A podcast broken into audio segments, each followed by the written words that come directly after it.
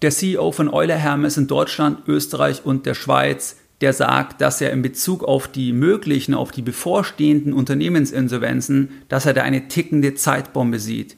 Wir besprechen in der heutigen Podcast-Folge die Hintergründe. Das heißt, Euler Hermes hat da auch eine Analyse rausgegeben. Das ist der größte Kreditversicherer der Welt. Wir schauen uns auch eine Analyse an von der Bundesbank und noch von einer anderen Institution und was das alles bedeuten könnte. Viel Spaß bei der heutigen Podcast-Folge Nummer 344.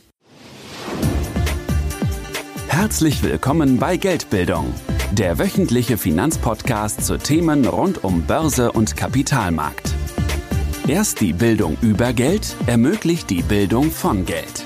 Es begrüßt dich der Moderator Stefan Obersteller.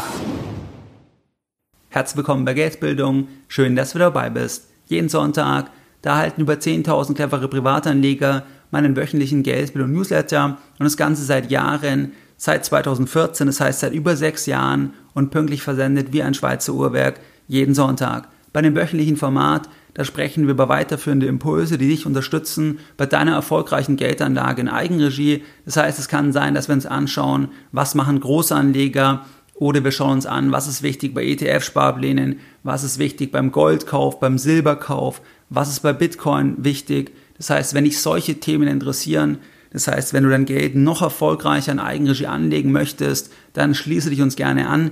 Das Ganze ist für dich vollkommen kostenfrei und du kannst dich jetzt anschließen, indem du auf geldbildung.de gehst und dich direkt auf der Startseite mit deiner E-Mail-Adresse für das sonntägliche Format von Geldbildung einträgst. In der heutigen Podcast-Folge Nummer 344, da möchte ich mit dir über die Unternehmensinsolvenzen sprechen, weil das aus meiner Sicht ein hochbrisantes Thema ist und es gibt hier den CEO von Euler Hermes in Deutschland, Österreich und der Schweiz, der wie eingangs bereits gesagt, das Ganze als tickende Zeitbombe bezeichnet. Wenn wir uns die Unternehmensinsolvenzen anschauen, ich nehme die Podcast-Folge für dich auf im November 2020, dann können wir feststellen, dass die Unternehmensinsolvenzen in der schwersten Rezession der Nachkriegsgeschichte in Deutschland, dass die gesunken sind bisher in diesem Jahr. Es gab bei Reuters eine Meldung vom 13.11.2020 mit dem Titel Deutlicher Einbruch der Insolvenzen im Oktober. Reuters schreibt hier folgendes Zitat Anfang, die Zahl der eröffneten Regelinsolvenzverfahren brach um 45,8 Prozent im Vergleich zum Vorjahresmonat ein, wie das Statistische Bundesamt am Freitag zu den vorläufigen Angaben mitteilte. Seit dem 1. Oktober ist ein Insolvenzantrag bei Zahlungsunfähigkeit wieder verpflichtend. Bei Überschuldung gilt die Befreiung wegen der Corona-Pandemie zunächst weiterhin bis Jahresende. Zitat Ende. Das heißt, die Insolvenzen sind hier im Oktober massiv eingebrochen. Da wird auch schon ein Stück weit der Grund genannt, weil das Ganze aus rechtlicher Sicht einfach den Hintergrund hat, dass die Antragspflicht hier unter bestimmten Kriterien noch ausgenommen ist. Das heißt, Trotzdem ist es natürlich erstaunlich, dass die Zahl der Insolvenzen so stark zurückgegangen sind im Oktober, weil wir uns ja in der schwersten Rezession der Nachkriegsgeschichte befinden. Wenn wir uns mal die Zahlen für das erste Halbjahr anschauen vom Statistischen Bundesamt, da ist es so, dass im ersten Halbjahr 2020, dass dort 6,2 Prozent weniger Firmen pleite gegangen sind als im ersten Halbjahr 2019. Wie ist das möglich? Wie ist das möglich, dass die Pleiten so stark zurückgegangen sind. Wenn wir uns die Prognosen zur Entwicklung des deutschen Bruttoinlandsprodukts anschauen, zum BIP, das ist ja die mächtigste Kennzahl der Welt, die Politik schaut da drauf, alle schauen da drauf, weil Wachstum ist das Wichtigste, weil unser System vom Wachstum lebt und da schauen alle drauf. Wenn wir uns hier die Prognosen anschauen, beispielsweise von der Bundesregierung, von der EU-Kommission, vom IWF, von der OECD, von der Bundesbank, gibt es noch ganz viele andere Institute, die hier Prognosen rausgeben. Das heißt, dass sie sagen, sie erwarten folgende Rezession in 2020. Da können wir feststellen, dass die erwartete Rezession, also der erwartete Rückgang der Wirtschaftskraft in Deutschland, dass der im Bereich von minus 5% bis über minus 7% liegt, je nachdem, welchem Institut man glauben mag. Am Ende ist es natürlich so, dass hier niemand genau weiß, wie stark die Wirtschaftskraft in 2020 zurückgehen wird. Wir können aber mit sehr, sehr hoher Wahrscheinlichkeit sagen, dass halt der Rückgang im Bereich von 5% und mehr sein wird und damit das dann wirklich die schärfste Rezession der Nachkriegsgeschichte ist. Wenn wir uns den Bundeswirtschaftsminister Peter Altmaier anschauen, dann hat der im März 2020 Folgendes gesagt, Zitat Anfang, kein Arbeitsplatz muss wegen Corona verloren gehen. Zitat Ende. Anfang September 2020 hat sich Peter Altmaier erneut zur Lage geäußert und hat gesagt, dass aus seiner Sicht, dass da die Talsohle durchschritten sei und dass sich auf dem Arbeitsmarkt die schlimmsten Befürchtungen nicht bestätigt hätten. Das sagt Peter Altmaier. Mit seiner ersten Prognose im März, dass kein Arbeitsplatz wegen Corona verloren gehen wird, da wurde er sehr zeitnah durch die Realität überholt. Bei der letzten Einschätzung jetzt von Anfang September, da wird die Zeit zeigen, ob er da ähnlich schnell wieder durch die Realität überholt wird, weil, was wir uns jetzt gleich anschauen, weil der größte Kreditversicherer, der erwartet halt, dass diese Zeitbombe, dass die demnächst hochgeht und zwar im ersten Quartal 2021 und dass sich dort dann erst das wahre Ausmaß der Schäden, und zwar in Form der Unternehmensinsolvenzen, damit auch der Arbeitslosigkeit, zeigen wird, also erst im nächsten Jahr. Die Eule Hermes Gruppe, das ist der größte Kreditversicherer der Welt und die analysieren die Bonität von Millionen von Unternehmen und die versichern jährlich Transaktionen im Wert von Hunderten von Milliarden Euro und die Gesellschaft gehört zur Allianz. Das Business von dieser Gesellschaft ist also ganz genau zu beobachten global, wie entwickeln sich denn die Bonitäten, wie entwickeln sich denn die Ausfallwahrscheinlichkeiten, weil das ja ihr Geschäftsmodell ist. Das heißt, sie sind so nah dran wie kaum ein anderer. Der CEO von Euler Hermes in Deutschland, Österreich und der Schweiz, der hat in einer Analyse von Euler Hermes im Juli 2020 Folgendes gesagt, Zitat Anfang, wir haben es mit einer tickenden Zeitbombe zu tun. Zitat Ende. Euler Hermes erwartet für 2020 und 2021 einen kumulierten Anstieg der weltweiten Insolvenzen um insgesamt 35 Prozent. 17 Prozent plus im Jahr 2020, 16 Prozent plus im Jahr 2021. Das erwartet Euler Hermes auf einer globalen Ebene. Wenn wir uns die Erwartung für Deutschland anschauen, dann können wir glücklicherweise sagen, dass wir in Deutschland aus Sicht von Euler Hermes im Vergleich zu anderen Ländern da besser abschneiden werden. Das heißt, hier erwartet Eule Hermes einen Anstieg von 4% in 2020 der Unternehmensinsolvenzen und von 8% in 2021. Das heißt, die Pleiten werden vor allem 2021 stark zulegen. 8% ist ja ein sehr starker Anstieg. Aber wenn wir das zusammennehmen, dann ist es so, dass da Deutschland besser wegkommt. Wenn wir uns die letzten zehn Jahre anschauen von den Pleiten, dann ist es so, dass von 2009 bis 2019, dass da die Firmeninsolvenzen gemäß Euler Hermes, dass sie da deutlich zurückgegangen sind. Das heißt, 2009 sind fast 33 Firmen pleite gegangen und 2019 hatten wir einen neuen Tiefstand von unter 19.000 Firmeninsolvenzen. Und jetzt sind wir 2020 in einer schweren Rezession und die meisten Pleiten werden sich erst in 2021 zeigen. Und was man noch dazu sagen muss, dass diese Analyse die stammt vom Juni, Juli. Das heißt, es ist schon einige Monate her. Möglicherweise hat sich hier auch der Blick nochmal von Eule Hermes ein Stück weit verändert. Es gab hier aber keine neueren Einschätzungen jetzt zum Zeitpunkt der Aufnahme der Podcast-Folge. Das heißt also, es wird erwartet, dass die Unternehmenspleiten in Deutschland, dass die in 2021 auf ca. 21.000, dass sie ansteigen werden auf 21.000. Das ist dann etwa das Niveau von 2000 und 16. Das heißt also das zum Thema der Unternehmenspleiten in Deutschland. Das heißt, drastischer Anstieg, wirklich drastischer Anstieg insgesamt, ähm, aber nicht ganz so schlimm wie in anderen Ländern. Und in den Jahren davor war das Ganze sehr gering, weil letzten Endes die Konjunktur gut war, weil wir niedrige Zinsen haben schon viele Jahre und auch das Thema der steigenden Zombifizierung. Das heißt, wir sehen ja schon, dass Unternehmen, die eigentlich pleite sind, dass die schon in den letzten Monaten und Jahren nicht pleite gegangen sind, tatsächlich, weil es Zombies sind. Da habe ich ja auch mal eine Podcast-Folge dazu gemacht, weil sie einfach aufgrund der niedrigen Zinsen weiter Kredite bekommen und deswegen weiter am Leben bleiben, obwohl sie eigentlich insolvent sind wären in einem normalen wirtschaftlichen Umfeld. Das heißt also, dass die Nullzinsen, mit denen wir ja auch jetzt in diese Rezession schon reingehen, die EZB ist ja die einzigste oder nicht die einzigste, aber eine der wenigen Zentralbanken weltweit, die die Zinsen nicht gesenkt hat. Das heißt, die haben die Zinsen ja nicht gesenkt, weil der Zinssatz ist schon auf Null, respektive der ist schon im negativen Bereich, wenn wir den Satz der Einlagefazilität nehmen. Das heißt, die haben aber hier in 2020 keine Zinssenkung vorgenommen, weil man ja schon vorher das getan hat. Und das war vorher schon stimulierend für die Wirtschaft. Aber das hat auch Zombie-Unternehmen begünstigt. Verweise ich gerne auch auf die Podcast-Folge, die ich mal zum Thema Zombies publiziert habe. Wenn wir uns andere Länder anschauen, das heißt, wir haben ja jetzt gehört, dass insgesamt Eule Hermes einen Anstieg der Firmenpleiten von 35 Prozent erwartet, dass Deutschland da drunter liegt. Da können wir noch feststellen, dass die USA sehr stark betroffen ist aus Sicht von Eule Hermes. Und zwar erwartet hier Eule Hermes Stand Juni 2020 einen Anstieg von 57 Prozent. Also 2021 im Vergleich zu 2019, da erwartet Eule Hermes für die USA einen Anstieg der Firmenpleiten um 57 Prozent. Was sind noch Länder, wo der Anstieg besonders dramatisch ausfallen wird aus Sicht des Unternehmens? Das ist Estland. Hier wird erwartet plus 123 Prozent. Dann ist das auch, was sind es noch für Länder?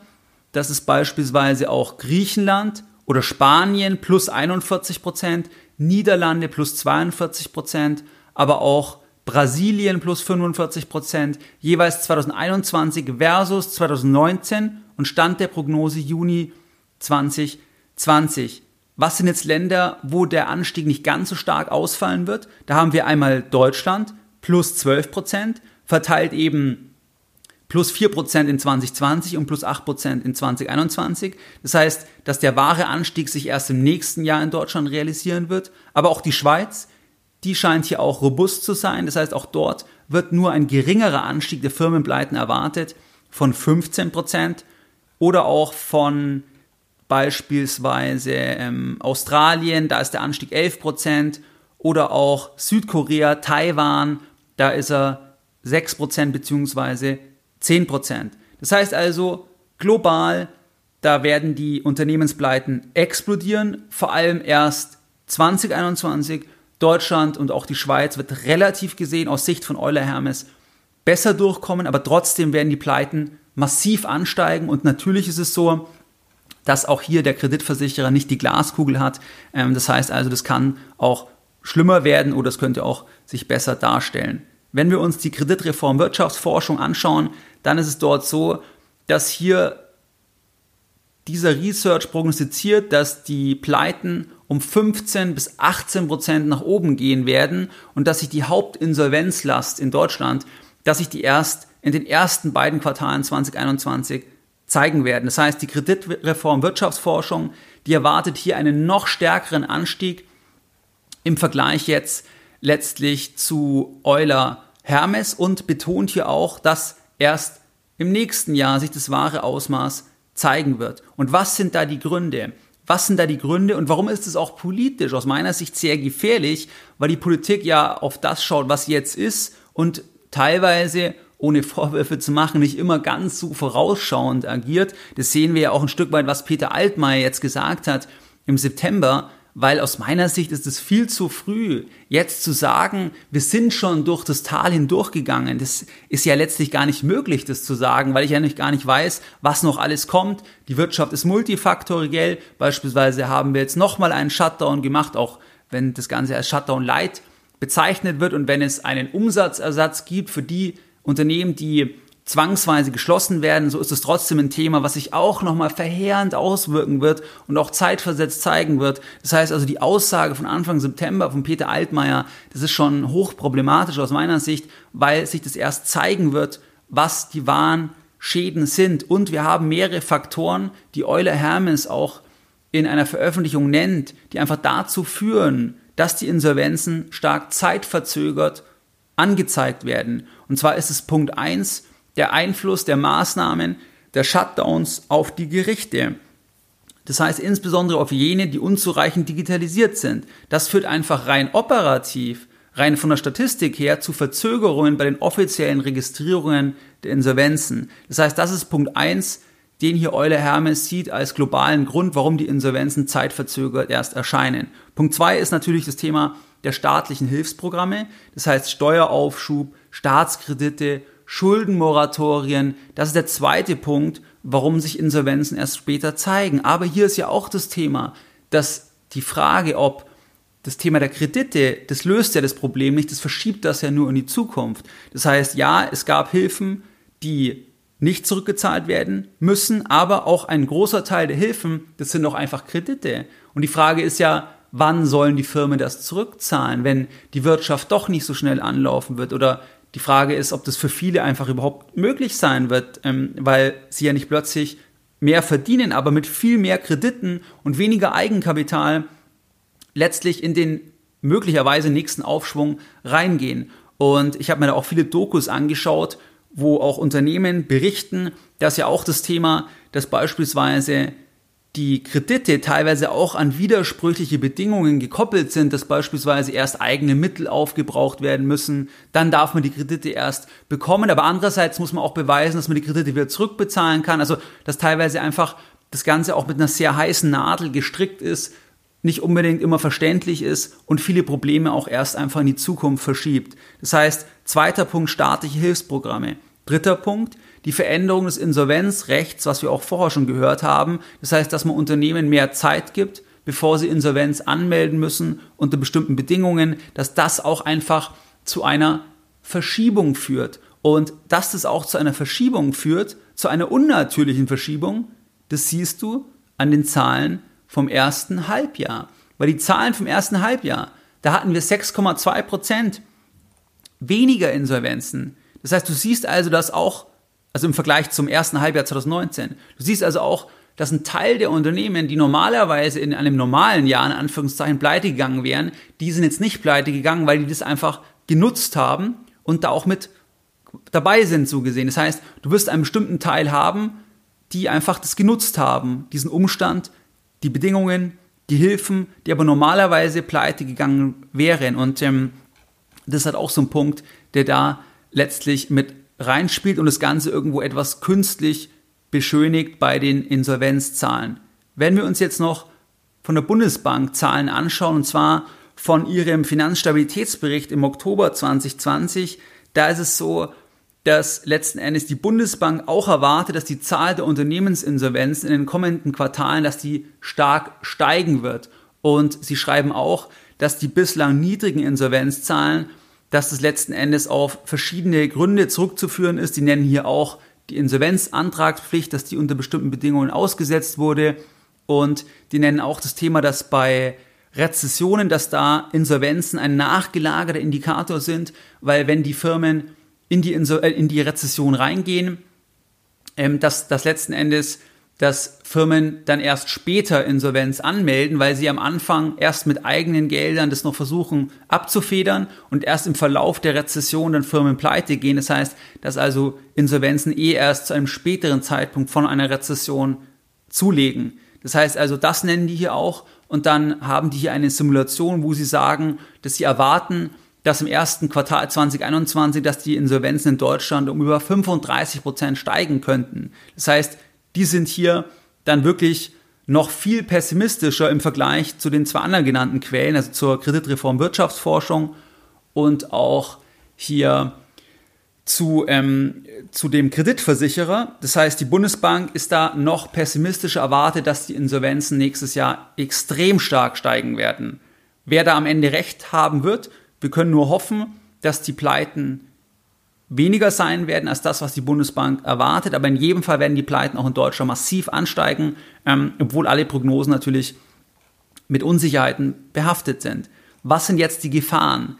Die Gefahren aus meiner Sicht, was wir auch bei dem Statement von Peter Altmaier gehört haben, das ist letztlich, dass das wahre Ausmaß der wirtschaftlichen Kollateralschäden, das ist noch nicht offensichtlich. Das heißt, das ist noch nicht offensichtlich, weil es durch die genannten Faktoren erstmal in die Zukunft verschoben wurde. Und weil es jetzt noch nicht offensichtlich ist, wird noch nicht so viel darüber berichtet, ist es noch nicht so stark im Bewusstsein der Menschen in der politischen Diskussion, auch in der politischen Abwägung, inwieweit die Maßnahmen, die man trifft, was ist der Schaden, was ist der Nutzen, also was möchte man erreichen und was sind dann die Schäden, die auf diesem Weg erzielt werden. Und ich glaube, dass nachdem das unsichtbar ist, nachdem man jetzt auch beispielsweise dann Unternehmen einfach den Umsatz ersetzt zu einem größeren Teil im November, dass man halt erstmal das alles ruhig stellt. Dadurch gibt es vielleicht auch noch eine bestimmte Akzeptanz dafür, weil die Schäden sich erst später realisieren. Und ich halte das für relativ problematisch, weil natürlich würde es der Diskussion helfen, wenn man halt auch die Kollateralschäden stärker mit einbezieht in die Abwägung. Also was ist richtig, was ist falsch. Weil am Ende ist es jetzt hier ein wirtschaftlicher Schaden, der in die Zukunft verschoben wird, weil man sagt, man möchte eben diese, dieses gesundheitliche Ziel erreichen. Nur ist es natürlich so, dass auch dieser wirtschaftliche Kollateralschaden, der erstmal noch relativ unsichtbar ist, dass der natürlich eine ganz, ganz hohe gesundheitliche Dimension hat. Weil je schärfer die Rezession wird, desto stärker wird man auch wieder im Gesundheitswesen sparen. Dann ist es so, dass man ja verschiedene Korrelationen hat, zum Beispiel Arbeitslosigkeit korreliert mit Suizidraten. Dann ähm, kann man auch sagen, Arbeitslosigkeit korreliert mit psychischen Problemen. Das heißt, man hat also als Kollateralschaden diese wirtschaftliche Dimension, die unsichtbar ist, aber gleichzeitig ist auch der wirtschaftliche Schaden verknüpft, der geht Hand in Hand auch mit gesundheitlichen Kollateralschäden, jetzt auch nur in Deutschland betrachtet. Und das ist, glaube ich, eine Gefahr, dass man durch diese Instrumente das unter dem Deckel hält und dadurch das noch nicht ausreichend auch diskutiert wird, was will ich erreichen und was sind auch die Schäden und kippt es vielleicht irgendwann, dass es irgendwann so ist, dass das, was man erreichen möchte, zwar dass das vielleicht sinnvoll ist aus Sicht der Entscheidungsträger, aber gleichzeitig man eben so große Schäden anrichtet, dass hier auch dann die gesundheitlichen Risiken irgendwo das Ganze aufheben. Also das halte ich für relativ gefährlich. Ähm, und man sieht das generell in der Politik, dass natürlich Sachen erst dann besprochen werden, wenn sie halt offensichtlich sind. Also das sieht man bei der Rente, dass zum Beispiel die Rente nicht haltbar ist. Das wird erst dann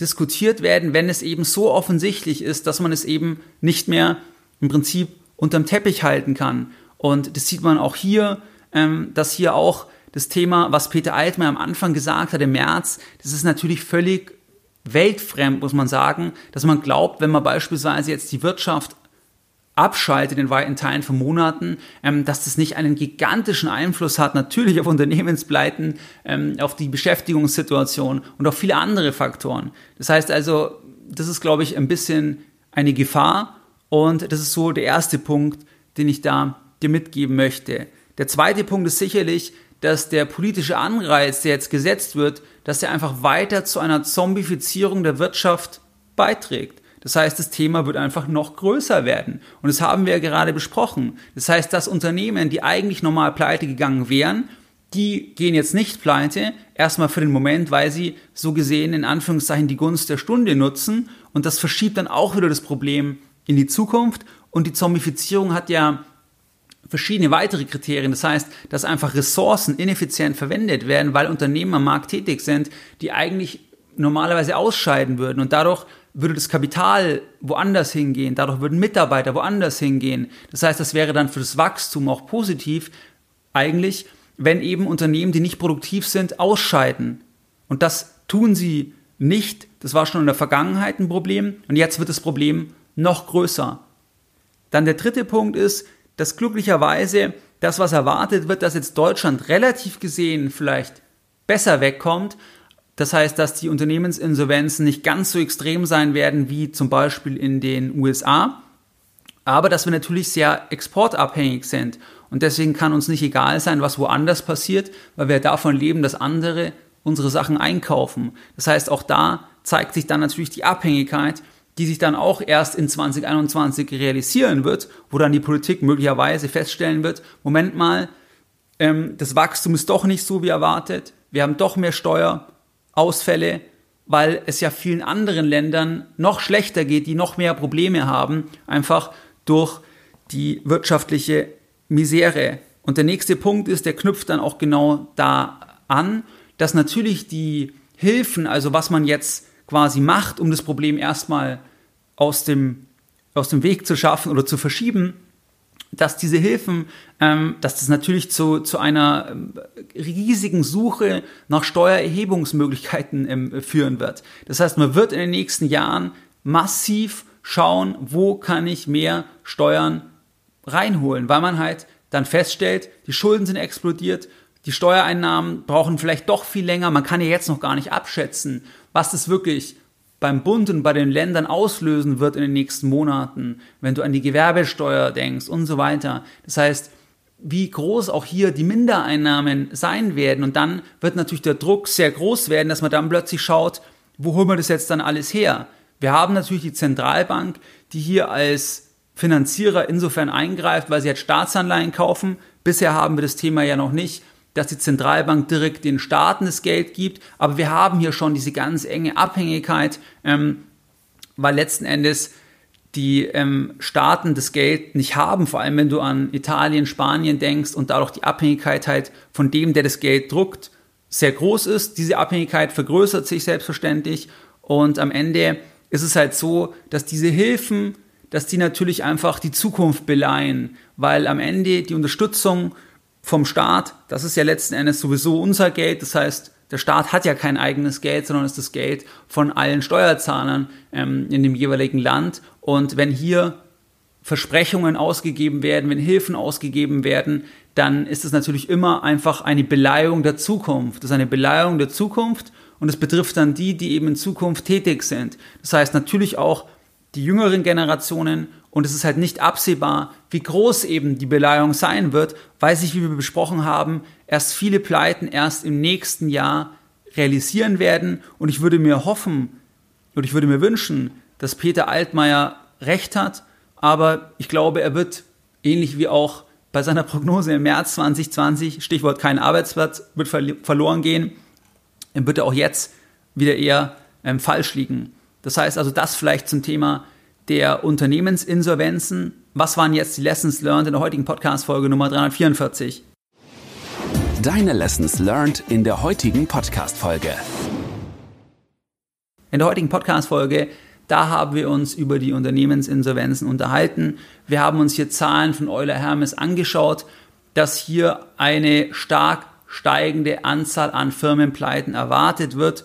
Global, Deutschland wird hier als noch irgendwo positiver angesehen. Das heißt, dass da die Insolvenzen nicht ganz so stark steigen, aber dass jetzt die Zahlen so niedrig sind, dass jetzt die Unternehmensinsolvenzen rückläufig sind, das ist natürlich verschiedenen Faktoren geschuldet. Das haben wir auch besprochen letzten Endes, dass das zum einen den Gerichten geschuldet ist, dass es hier einfach auch einen Einfluss gibt durch die Maßnahmen, dass sich Sachen verzögern, den Hilfsprogrammen und auch der Veränderung vom Insolvenzrecht und ähm, dass vor allem im ersten Quartal und zweiten Quartal 2021, dass da die Gefahr besteht, dass da die Insolvenzen sehr stark nach oben gehen werden. Wie du es gewohnt bist, da möchte ich jetzt auch die heutige Podcast-Folge wieder mit einem Zitat beenden und heute ein Zitat von Andri Costolani. Die größte Spekulation der Welt wäre es, einen Politiker zu dem Wert einzukaufen, den er hat, und ihn zu dem Wert zu verkaufen, den er sich selbst einräumt. Mehr Informationen zu Themen rund um Börse und Kapitalmarkt findest du unter www.geldbildung.de. Und immer daran denken, Bildung hat die beste Rendite.